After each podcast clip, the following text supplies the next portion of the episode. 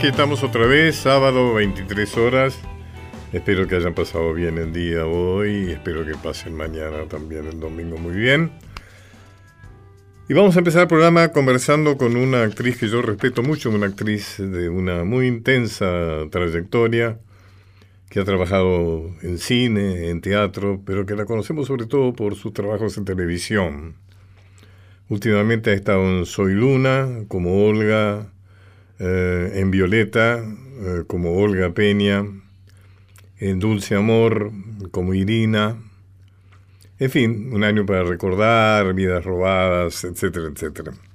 Es Mirta Wons. ¿Cómo le va Mirta? ¿Cómo está usted? Hola, ¿qué tal? Buenas noches, Pacho. Un gusto, un placer. Y muchas gracias por la presentación. Ah, bueno, me he quedado cortísimo de todas maneras. Eh, usted está representando la escena del crimen, que es una obra eh, de Daniel Dalmaroni, ¿no es cierto? Un autor que ya tiene una trayectoria teatral realmente muy, muy rica. Sí, sí. Y... un texto precioso, precioso de Dalmaroni. Dirigida por Sebastián Bausá. Sí. Eh, que ha sido nominado a los Trinidad Guevara justamente por esta obra y también Revelación Masculina en Dirección. Revelación en Dirección. Así es. Cuénteme, hábleme sobre la escena del crimen.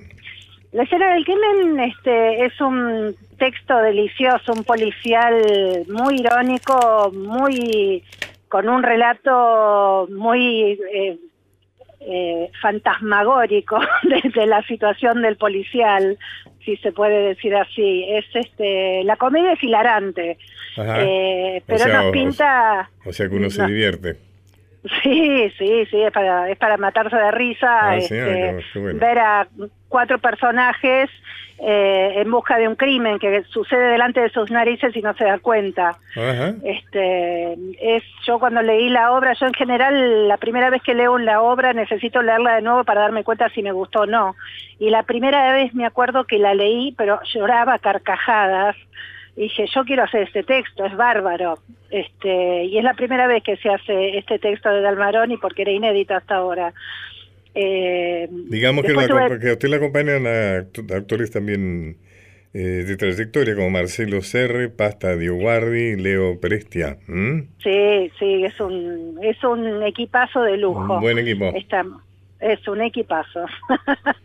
la verdad que sí. Siempre en teatro es muy importante el clima interior, ¿no? Que se crea. Sí, sí, sí. Y acá nosotros. algunos directores son buenos por el clima interno que crean, ¿no? Eh, a veces eh, puede tener que, que tiene mucho que ver con el éxito de una obra si, si lo que sucede dentro, eh, dentro de la acción del espectáculo se, se entiende como un acto de amor hacia afuera. Esto quiere decir, eh, nos podemos estar matando en, en plena tarea, pero la gente percibe que hay un vínculo más allá de, de lo que estamos haciendo en ese momento y se genera una gran empatía con, con el público. Y esos son el famoso boca en boca que, que hace que uno diga, che, anda a verla que está buenísimo, los tipos se matan en serio. eh, a mí me, me da mucho placer, es un equipo al que quiero muchísimo, eh, trabajamos durante mucho tiempo, como es habitual en, en teatro alternativo, hay que manejarse con otros tiempos, lo que en el teatro comercial uno ensaya en dos meses, acá lo ensayamos durante seis. Ah, sí, ah, bueno. Y sí, eh, eso, sí, eso se debe eso se debe notar seguramente, ¿no? Y sí, sí, sí, porque aparte ya nos estamos viendo durante la semana porque nos extrañamos. De repente de estar seis meses este, eh, viéndonos tres veces por semana, sabernos una vez por semana no nos alcanza. Eh, pero pero es muy es muy precioso el ambiente que se vive, es muy precioso el texto, la dirección de Sebastián es fantástica, los compañeros son un lujo porque es como saber que uno tiene con quién jugar y ya uno conoce el código de juego del otro. Digamos que la obra en la escena del crimen se da en el Teatro El Tinglado de Mario Bravo 948, los viernes. a las 22.15. A las 22.15. En ese mismo teatro, los lunes a las 21 se está dando una obra mía que se llama eh, La Tentación. Exactamente. Dirigida, dirigida por Santiago Doria. Santiago Doria, claro. Con Raúl Rizo y Pablo Shinji, que realmente anda, anda muy bien. Que así estaremos. Ahora que aliviamos un poco la carga, este, es otra obra muy buena para ver, me han dicho. Es una, es una sala muy interesante donde hay varios espectáculos que valen la pena ver, ¿no? Sí, sí, sí, sí. Mirta, ¿qué otro plan? ¿Tiene algún otro proyecto? Estoy terminando la temporada de otro espectáculo que se llama Seis de Chique, que es una es, que va los domingos a las 18 horas en la sala del Método Kairos. Estamos terminando la temporada, nos fue realmente muy bien, estamos muy contentos. Eh, es una historia de amor entre un nieto y su abuelo inmigrante eh, y es una preciosura. Estamos con las últimas, ya con las últimas funciones. Eh, el 9 de abril va a ser la última, por lo menos de esta temporada, a las 20 y 30. No sé si están agotadas las localidades, pero se pueden fijar en alternativa teatral. ¿Dónde es? ¿En, el, en Pairo? En el Método Kairos. Ah, el ah, método Kairos, el teatro de El Salvador. Sí, sí, sí, sí, la linda sala, sí, sí, sí, sí. Claro. Bueno, Mirta, un saludo grande, buena suerte. Muchísimas eh, gracias, muchas gracias por, por el tiempo y la dedicación mm, y, el espacio hacia el teatro que usted siempre promueve. Un saludo grande. Un beso, gracias. Los caminos de Pacho O'Donnell. Gracias a la vida que me ha dado tanto, me dio dos luceros que cuando los abro, perfecto distingo lo negro del blanco. Y en Violeta Parra, claro. Estrellado en las multitudes el hombre que yo amo. Gracias a la vida que me ha dado tanto, me ha dado el oído, que en todo su ancho graba noche y día, grillos y canarios, martillos, turbinas, ladridos, chubasco.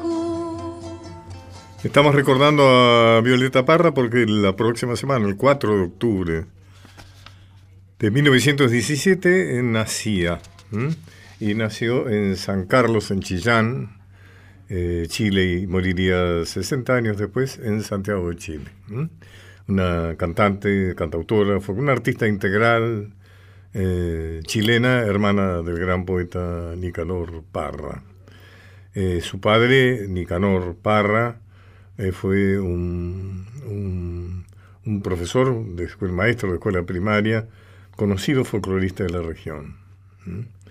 Eh, digamos, eh, en temas, temas familiares, que Violeta se casó con Luis Cereceda, quien fue el padre de sus primeros hijos, Ángel e Isabel, ambos reconocidos artistas y que tomaron el apellido uh, de su madre.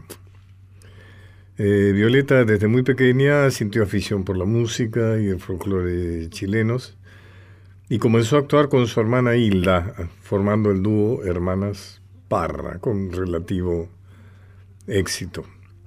Em, el constante viajar por todo el país, actuando, le puso en contacto con la realidad social chilena, plagada de desigualdades económicas, igual que en toda Latinoamérica, ¿no es cierto? Violeta adoptó una postura política de militante de izquierdas, que la llevó a buscar las raíces de la música popular. En 1952 recorrió los barrios más pobres de Santiago de Chile, las comunidades mineras, las explotaciones agrarias, recogiendo canciones anónimas que después repetirá ya en 1954 en una serie de programas radiofónicos para Radio Chilena, lo que le proyectó el primer plano de folclore nacional. Se casa luego con Luis Arce, del que nacen sus hijos, hijas, Carmen Luisa y Rosa Clara. Fue para Violeta importante conocer a Pablo Neruda en 1953. Luego viaja por Europa, por los países de la Europa socialista sobre todo, luego en Francia, donde fue contratada para el sello Le Chant du Monde, un sello que recoge canciones eh, de países eh, no centrales. es una editorial, digamos, musical verdaderamente interesantísimo. Em, bueno, vamos a, mientras seguimos eh, conversando sobre Violeta, vamos a escuchar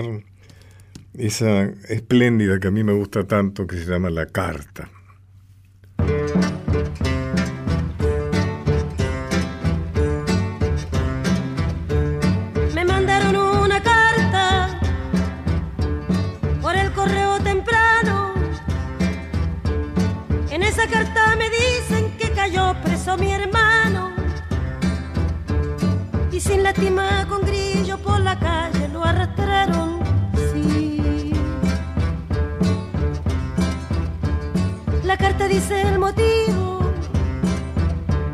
que ha cometido Roberto, haber apoyado el paro que ya se había resuelto. Si acaso esto es un motivo, presa también voy sargento.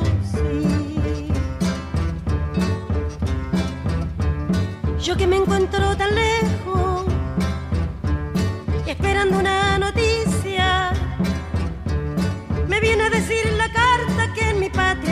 justicia.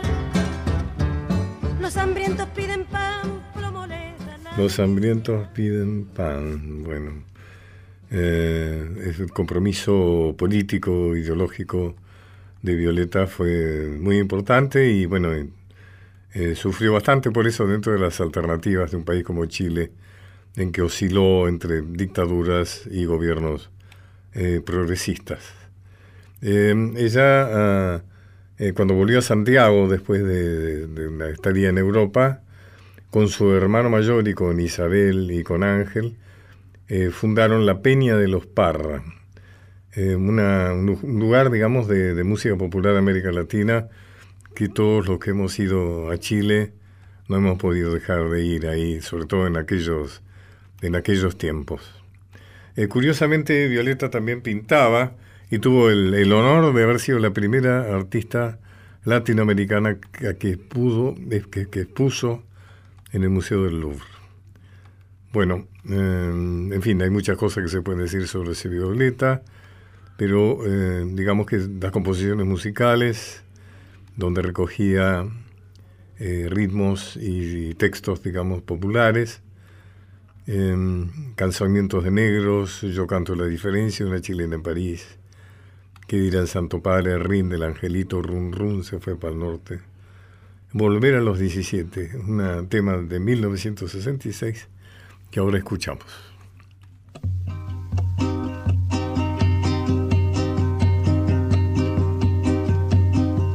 Volver a los 17 después de vivir un siglo es como descifrar signos sin ser sabio competente.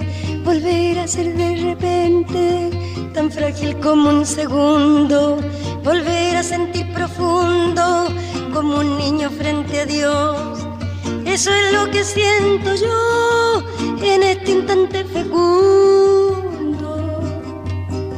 se va enredando, enredando, como en el la va brotando, brotando, como el mosquito en la piedra, como el mosquito en la piedra, y ahí sí, sí, sí.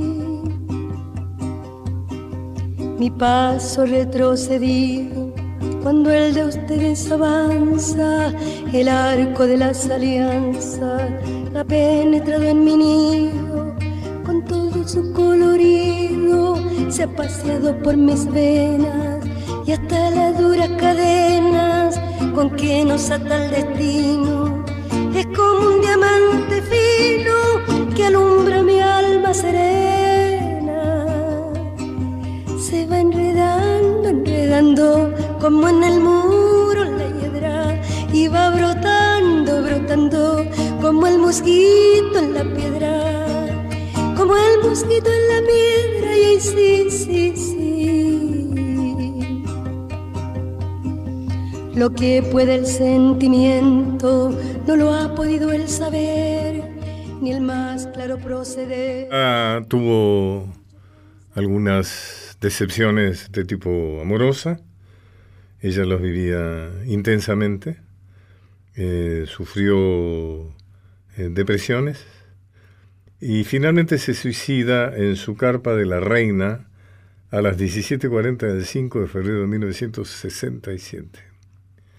Una capilla ardiente se levantó en su carpa y su funeral se llevó a cabo dos días más tarde, cuando fue enterrada en un nicho de la Galería 31 del Cementerio General de Santiago.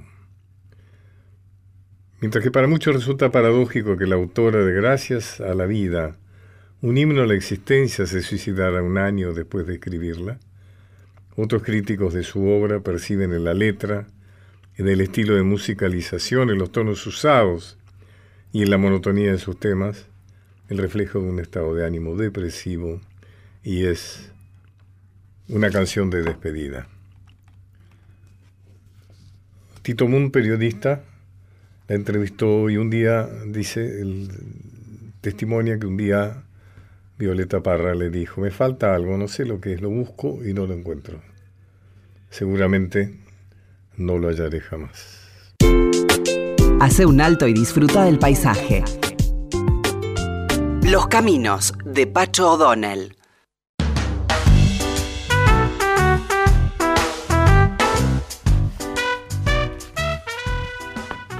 Si usted quiere ser solidario, no es solamente dinero lo que se puede dar, también se puede dar tiempo, conocimiento, paciencia, interés y cerritos, como hizo mi amigo Eduardo Galeano, y lo dejó así escrito. Fue a la entrada del pueblo de, de Ollantaytambo, cerca del Cusco. Yo me había desprendido de un grupo de turistas y estaba solo, mirando de lejos las ruinas de piedra cuando un niño del lugar se acercó a pedirme que le regalara una lapicera. No podía darle la lapicera que tenía porque la estaba usando en no sé qué aburridas anotaciones, pero le ofrecí dibujarle un cerdito en la mano. Súbitamente se corrió la voz. De buenas a primeras me encontré rodeado de un enjambre de niños que exigían a grito pilado que yo les dibujara bichos en sus manitas cuarteadas de mugre y frío, pieles de cuero quemado, había quien quería un cóndor y quiere una serpente, otros preferían loritos o lechuzas, y no faltaban los que pedían un fantasma o un dragón. Y entonces, en medio de aquel alboroto, desamparadito, que no alzaba más de un metro del suelo, me mostró un reloj dibujado con tinta negra en su muñeca. Me lo mandó un tío mío que vive en Lima, dijo. ¿Y anda bien? le pregunté. Atrasa un poco, reconoció. Muchas historias para compartir. Los, caminos de Pacho O'Donnell.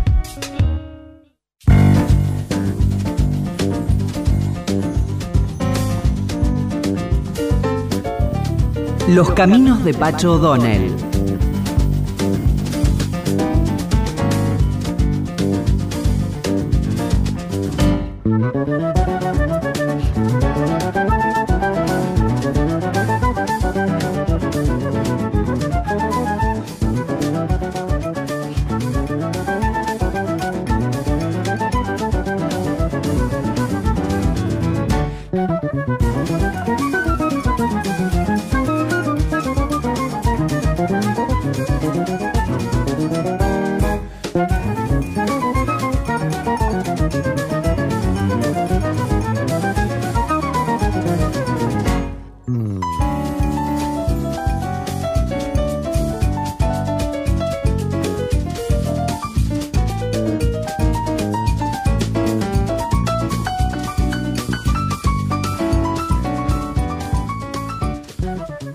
Estamos escuchando a la final Chorizo, un tema eh, de Eduardo Pinto.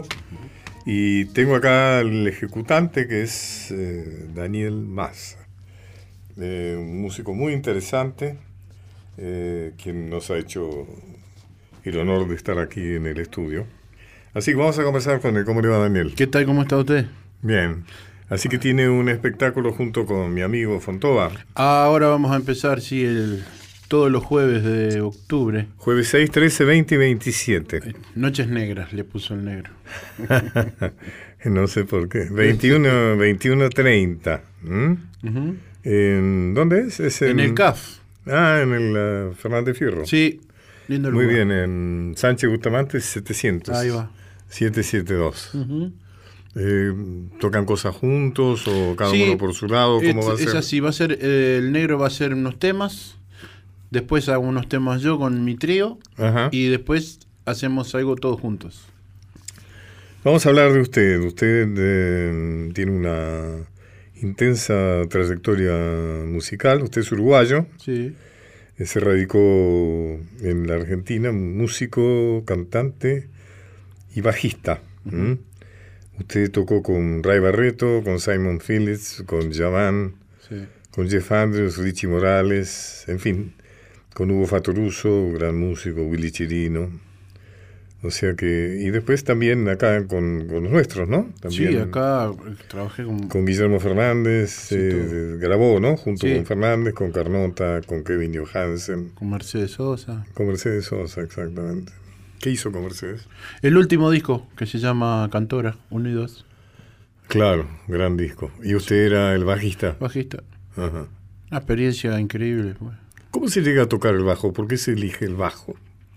En mi caso, en, caso. en mi caso fue cuando éramos chicos en el barrio, todos teníamos, tocábamos la guitarra eléctrica y decidimos armar un grupo en el barrio y le pusimos Stone Group. Pero como tocábamos candombe, no nos pegaba el nombre mucho. Así que decidimos ponerle el grupo Piedra. ¿Grupo? Piedra. Piedra. Y resultó que los tres dueños, digamos, de la idea, teníamos guitarra y uno tenía que tocar el bajo y ninguno quería. Así que este, yo tuve la idea de decirle, bueno, vamos a hacer un sorteo y el que pierde toca el bajo. Le tocó a usted. Y me tocó y ahí, bueno, mi mamá me compró, me acuerdo que todavía lo tengo, el bajo que me compró mamá en el Palacio de la Música allá en Uruguay. Eh, me compró un bajo de industria uruguaya en 36 cuotas. 36 cuotas. tres años. Y aquellas eran, eran épocas... Cuénteme, ¿qué, ¿qué es el bajo? ¿Cuál es la personalidad del bajo? El bajo es creo que no se puede escuchar música si no se escucha el bajo. Eh, en, digamos, en las partes latinas, digamos, en la parte brasilera, la parte peruana, la parte de salsa, de cumbias, de, si nos vamos para otro lado del mundo, de funk. Eh, si no hay bajo, la gente no baila. No. De hecho, los equipos vienen todos con, super bass, super bajo. Ah, si no, super woofer, ¿no? claro, si no, no hay bajos, no hay, no se termina El bajo es básicamente rítmico. Claro. Nació como un instrumento percusivo. Hasta que apareció Jaco Pastorius y le cambió el instrumento, pasó a ser un instrumento solista. Ah, y Cuénteme quién era Jaco Pastorius. Jaco Pastorius fue el, el, bajista de Boderry porque para casi todo el mundo es mejor bajista de todos los tiempos. De todos los tiempos. Y es el que inventó el bajo, por lo que usted me dice. Y inventó formas de tocar. Claro. Formas de tocar, de tocar armónicos, de tocar este. de hacer solos, de tocar solo en un concierto, tocar una parte solo con el bajo. Fueron épocas este muy, muy interesantes. Y vamos a escuchar Night in Tunisia, Dizzy Gillespie.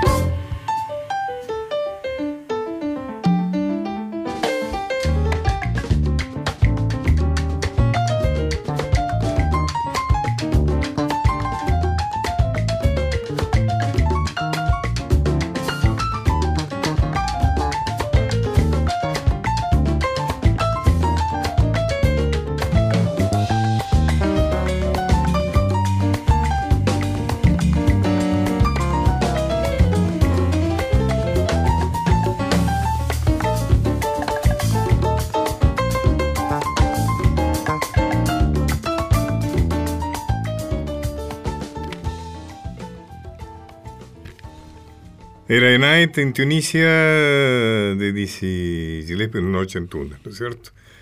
En dice, de Dice Gillespie.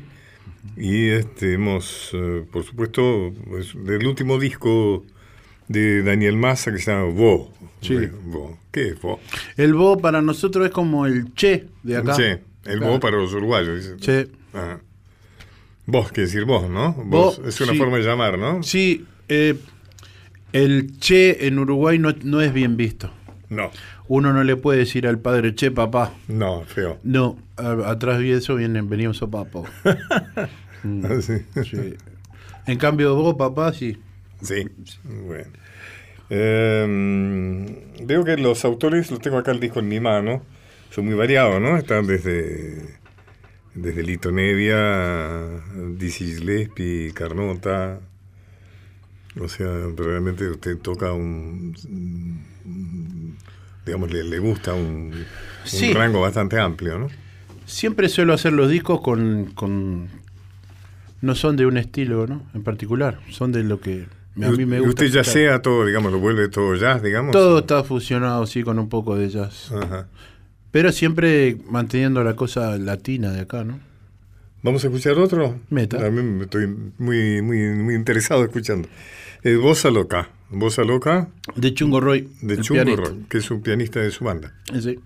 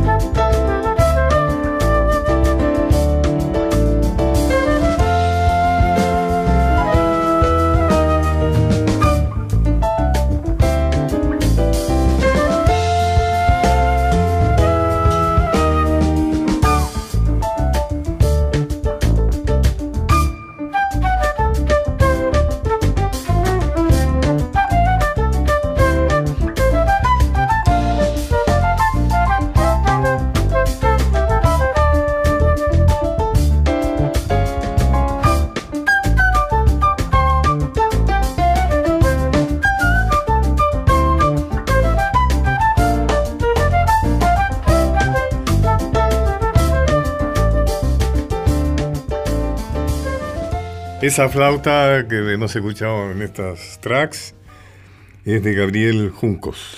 Exactamente. El Corto Juncos. Gabriel el Corto Juncos, cordobés. Cordobés. Tenemos un grupo bien ecléptico. Tenemos el pianista misionero, el, eh, pianista es este... el pianista es misionero, el flautista cordobés, el baterista es uruguayo. Digamos que el baterista es Fabián, Fabián Miodovnik. Dominic, exacto. Fabián, el sapo le dicen. El sapo. Todos tienen nombre. Todos tienen Bueno, eh, así, así, que van, recordemos otra vez más que van a estar los jueves 6, 13, 20 27 de octubre. decir, en el CAF con el negro haciendo noches negras. con Fontova, sí. gran amigo. Dele muchos saludos míos. Por supuesto. Ahora me, voy, ahora me voy para allá. El, el Fontova nos une primero, bueno, que yo tocaba antes allá. Después de la formación de los sobrinos empecé a tocar con él. Después dejamos de tocar y cuando nació Mateo, Fontova y Gabriela fueron los padrinos. Mateo, su hijo, el que lo ha acompañado, que está acá, lo veo del otro lado del vídeo. Siempre anda conmigo. Eh. Sí, ¿Va a ser músico? Sí, está estudiando guitarra con el maestro Leo, Ricardo Leo. Ah, sí, claro. Está estudiando ahí, está contento. Así que este Así que salvo cuando llegue el momento en que tenga que sortear. Y ya va a tener que elegir la y le, toque otro instrumento. Muy simpática esa anécdota. Bueno, yo tengo ganas de seguir escuchando su música. Meta. Si usted está de acuerdo. Por supuesto. Casi una nota sola de suyo. Sí. Y Roy. Y Chungo Roy.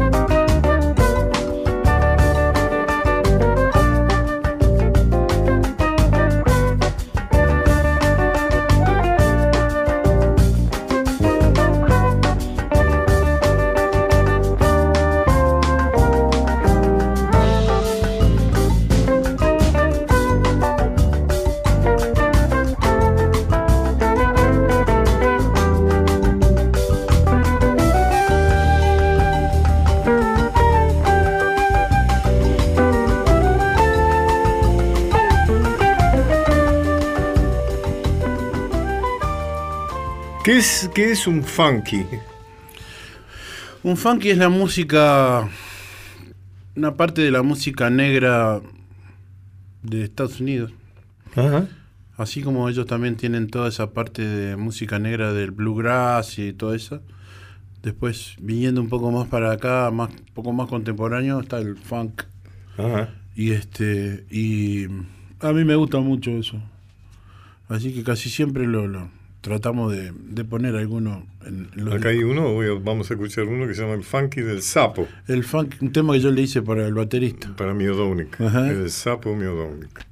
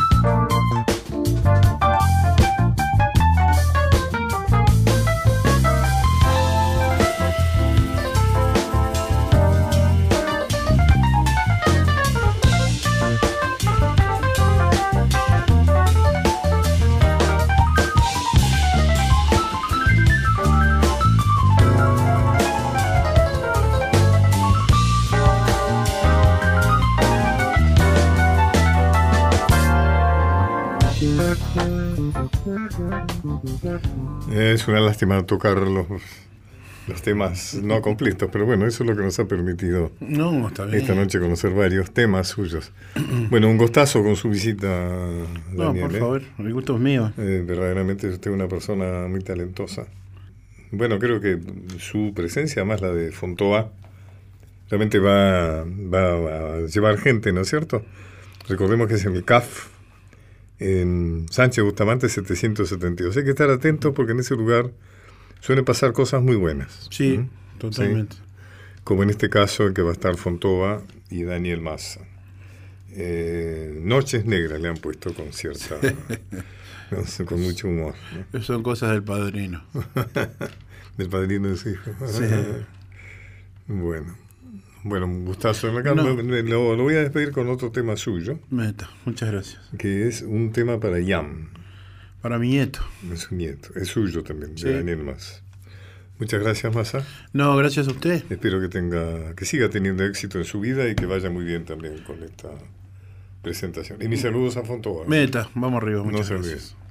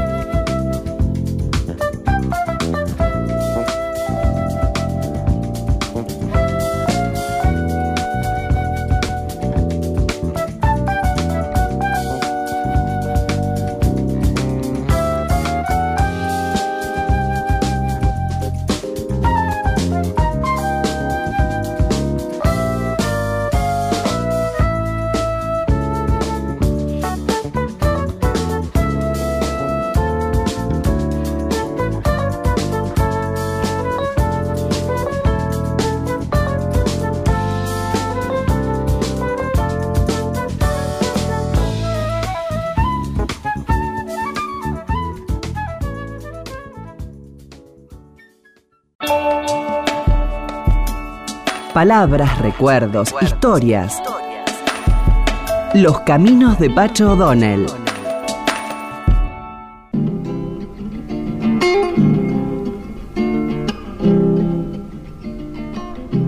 Allá va sombra del chacho, tal vez queriendo volver, durando en los corazones sabiendo permanecer.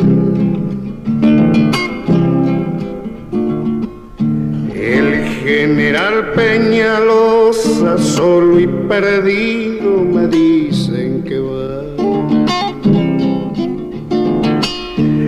El general Peñalosa, solo y perdido, me dicen que va. Lloran las piedras también, triste de verlo pasar, le tiende sus ramas el algarrobo. Llanto por el Chacho de y por Jorge Cafrune. Solo y perdido me dicen que va. Desde su tierra natal, un girón del ayer, levantando lanza siguen los riojanos, la sombra del chacho que quiere volver. Pregunta el quimil, responde el tunal, la lanza del chacho tal vez volverá.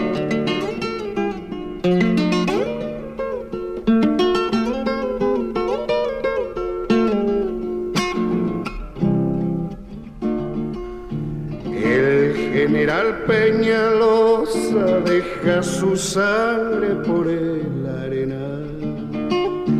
El general Peñalosa deja. Vamos a hablar de él, del general Peñalosa. Voy a leer algunos fragmentos de mi libro, Caudillos Federales, donde me ocupo del Chacho. Aunque lo había condenado y festejó con morbosa euforia su muerte, recordemos que Mitre lo, llama sosiego y le digo, bueno, no puede hacer tal demostración de alegría. Domingo Faustino Sarmiento debió, sin embargo, reconocer en su víctima alguna cualidad verdaderamente grande debía de haber en el carácter de aquel viejo gaucho. Esa virtud que Sarmiento no define, pero que lo inquieta, le había permitido a Ángel Vicente Peñalosa, el Chacho, mantener en jaque durante varios años, al frente de sus montoneras, a los bien entrenados y mejor armados, ejércitos que luego de Pavón, recuerdan, hemos hablado tantas veces acá de Pavón, cuando Urquiza le entrega a Mitre el poder de organizar el país a su a su piacere, de acuerdo a los intereses, ¿no cierto?, de Buenos Aires. Luego de Pavón imponían a las provincias a sangre y fuego el proyecto porteñista de organización nacional. El Chacho había nacido en Guaja, en los llanos, en 1798, en La Rioja, ¿no es cierto?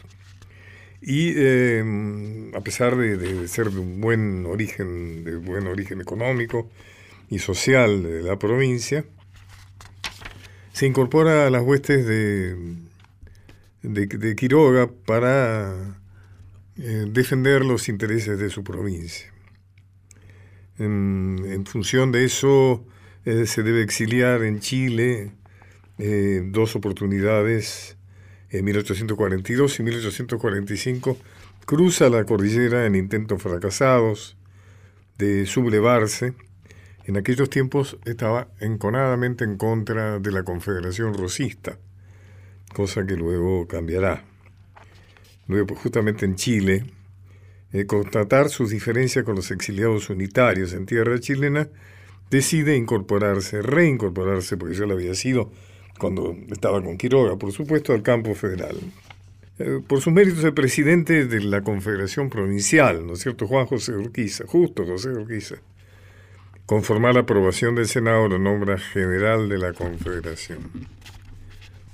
Debía custodiar el orden militar en La Rioja y Catamarca.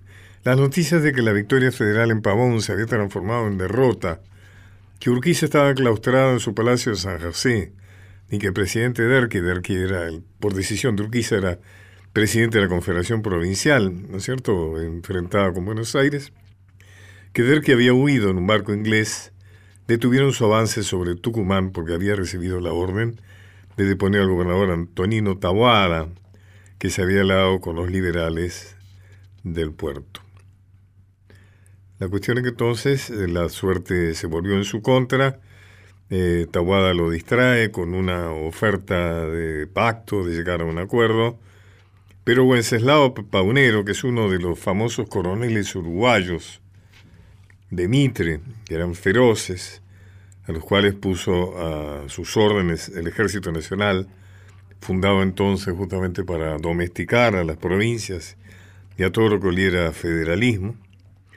Wenceslao Paunero le escribe a Mitre, dice, mejor que entenderse con el animal de Peñalosa es voltearlo. Aprovecharemos la oportunidad de los caudillos que quieren suicidarse para ayudarlos a bien morir. Vamos a escuchar otra canción también de Cafrune, que le dedicó un disco Vida y Muerte del Chacho, que es Canción de Cuna del Chacho.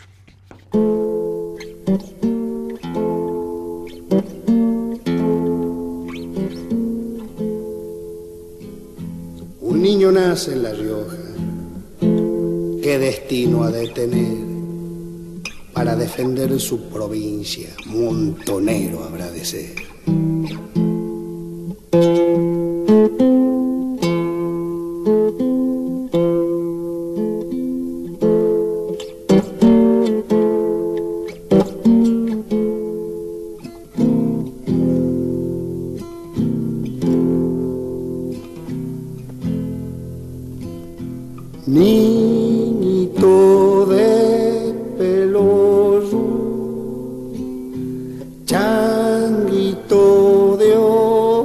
consuele, sosiéguese ya, mi niñito de ya, mi churito ángel.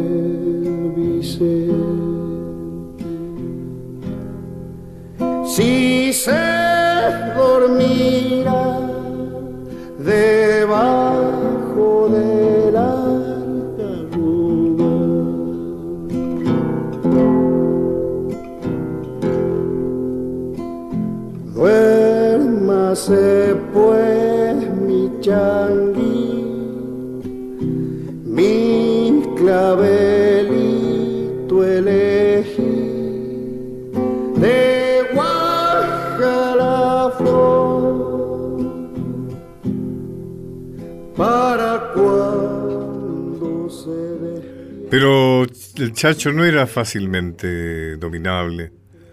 Se escurría y siempre había gente que quería acompañarlo en su misión de defender los intereses de su provincia y de los sectores populares. La cuestión es que dicha espina debía ser extraída por cualquier medio, como lo entendió el coronel Sandes, otro de los coroneles de Mitre, cuando sorprendió a los llanos a una desprevenida partida montonera. Luego de la rendición los pasó a todos por las armas. El parte es de Sarmiento, el civilizador.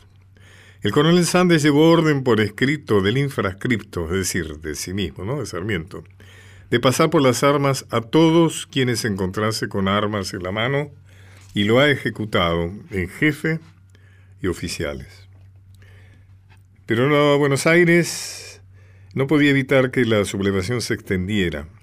Se levanta en Arauco, Severo Chumbita, Felipe Varela en Guadancol, en el oeste Fructuoso Rivera, Carlos Ángel en Chilecito, también los hermanos Sá.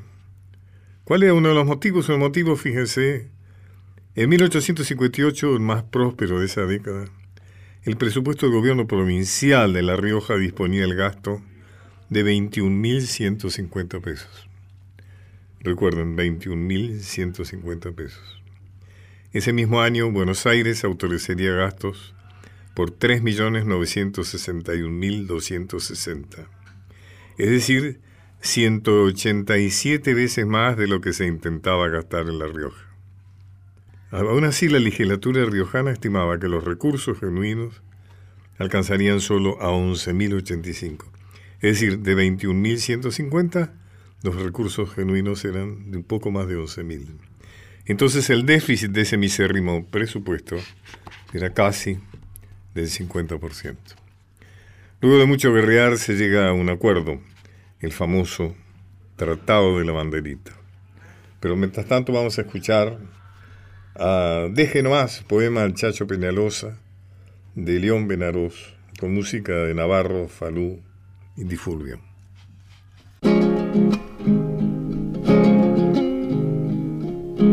Noticias de Buenos Aires para afligir han venido, porque han de pelearlo al chacho como si fuera un bandido.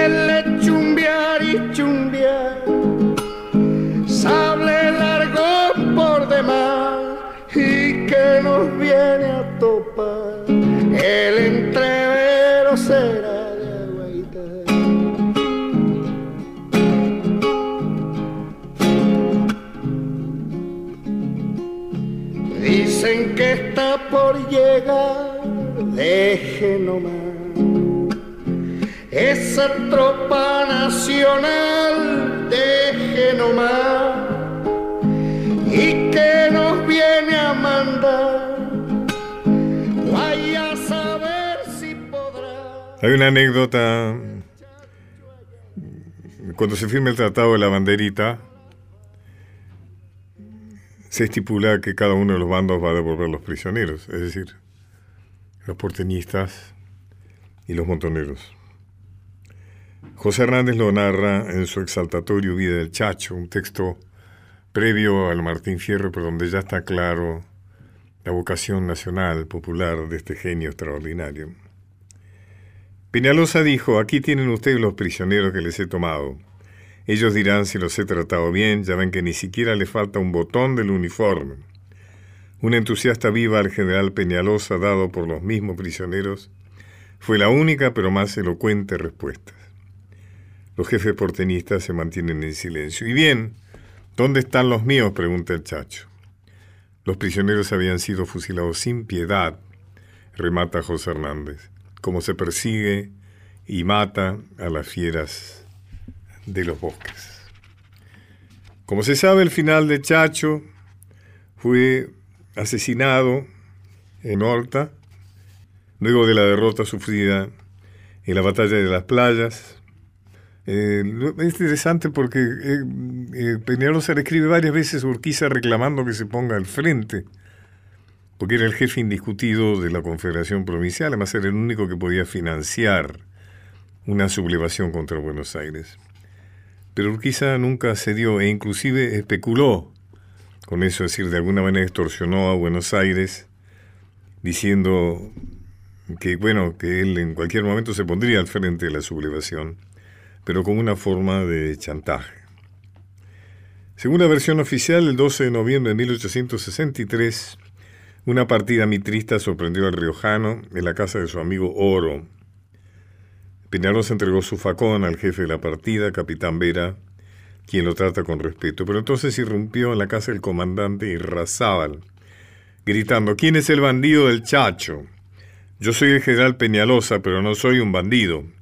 Alcanzó a decir con voz calma, pero como toda respuesta, Irrazábal le hundió su lanza en el vientre. Luego lo degolló y expuso la cabeza del caudillo en el extremo de un palo hasta la pudrición en la plaza de Once.